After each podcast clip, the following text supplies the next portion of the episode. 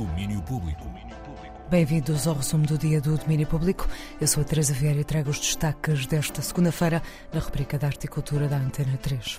Numa semana que começa com danças, em Lisboa, a Fundação Carlos Gulbenkian recebe a partir de hoje o ciclo Dança Não Dança. Divide-se em três eixos e compreende um ciclo de eventos, um livro e uma exposição. Ana Bigode Vieira faz parte da equipa deste ciclo de reinstalações, livros e espetáculos, sétimo capítulo de um projeto de genealogia da dança em Portugal. Desta vez foram aos arquivos encontrar dança danças que refletem momentos de nervosismo da história, um século de dança que põe lado a lado a dança de antes e de agora. Reconhecemos em algumas danças que localizámos através do trabalho extenso de arquivo que temos vindo a fazer desde 2016, reconhecemos momentos em que o tal nervosismo da história emerge. Começamos sensivelmente em 1900, 1910 e vamos até, até praticamente hoje.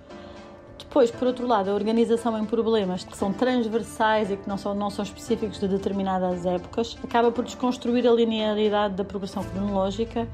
Isto concretiza-se com a justa posição de obras coreográficas de tempos diferentes, ou seja, numa mesma sessão é possível ver um espetáculo dos anos 90 e um supostamente com referências ao início dos anos 10 e assim por aí adiante. Dança Não Dança começa hoje na Gulbenkian, em Lisboa, às 7 da tarde, amada por Luís Guerra, às 8 da noite. Talvez ela pudesse dançar primeiro e passar depois, dever manter por Paulina Santos.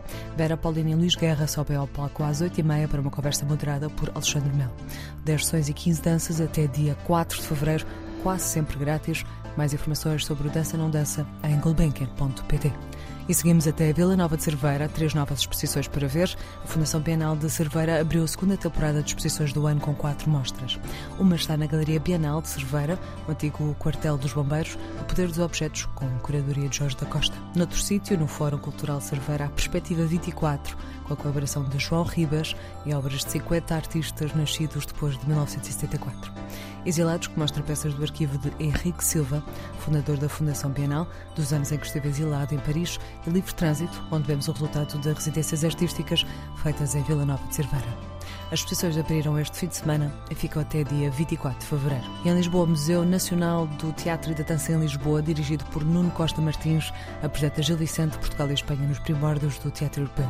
Uma exposição em grande. É a maior exposição alguma vez feita sobre, sobre, sobre o autor, pela dimensão e pela riqueza dos materiais que contém. Levar-vos nesta viagem que começa de facto no século XVI e termina uh, em outubro de 2023 porque temos coisas, inclusive, no espetáculo que acabou de estrear, passada sexta-feira, em Évora. É um percurso, primeiro mais histórico, depois em torno dos últimos 120 anos de espetáculo feito em Portugal, em torno do autor, em torno da obra Vicentina. 450 objetos ligados a Gil Vicente, uns são bem antigos, outros mais modernos. O professor José Camões, da Universidade de Lisboa, é um dos curadores. Abre com a primeira emissão da RTP de teleteatro com o Alto Gil Vicente e aquele trono foi usado justamente nessa emissão com o Rui de Carvalho a fazer de vaqueiro. E temos eh, logo aqui nesta vitrine a primeira edição das obras completas de Gil Vicente, que os filhos fizeram em 1562, e a segunda edição em 1586.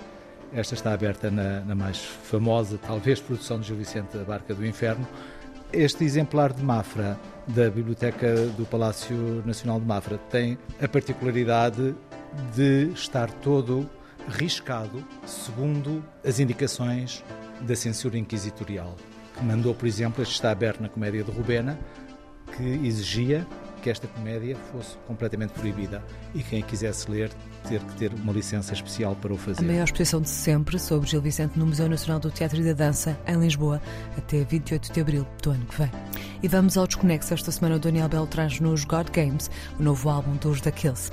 A dupla Alison Mosshart e Jenny Hintz voltaram à carga com um som novo, onde o sintetizador ganha um lugar de destaque. E Jamie Hintz diz que isso mudou muito. Yeah, there's a massive difference between picking up a guitar and being strums to strums, strums to strum, and then writing a song over it to like picking up a keyboard and being like, duh. you start singing between the spaces and the melodies turn out differently. And she was sending stuff back that was so brilliant. It was like, it reminds me of the first time when I lent her a four track and she went away for a couple of weeks and came back with this incredible music that I well you couldn't even call it music it was just something out, really out there. A forma como Alison mexeu no teclado deixou Jamie completamente surpreendido. Não tem nada a ver com pôr com base nas teclas. Ser um som diferente, mas kills na mesma. doesn't really matter. There's the identity is his guitar playing and my voice. You can put that on anything, and then it's the kills. It's uh, it's been like that since the beginning. So I don't really know, aside from that, what the identity would be. I think as artists, you're sort of free to like reinvent and play and do any genre, use any colors in your Alison Moss Hart e Jamie Hintz, os daquele sobre o novo álbum cheio de teclados. God Games vai ser o nosso desconexo da semana. Faz Daniel Belo de segunda a sexta às 5h20. Passou a entrevista da Marta Rocha com os artistas no grande domínio deste sábado. Está em streaming na RTP Play. Domínio Público.